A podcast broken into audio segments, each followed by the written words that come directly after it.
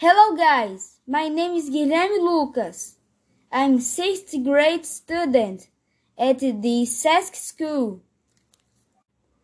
This is conversation exercise 1, page 64. Do you have any headphones? Yes. These are very good, but I have a fantastic soundbox too.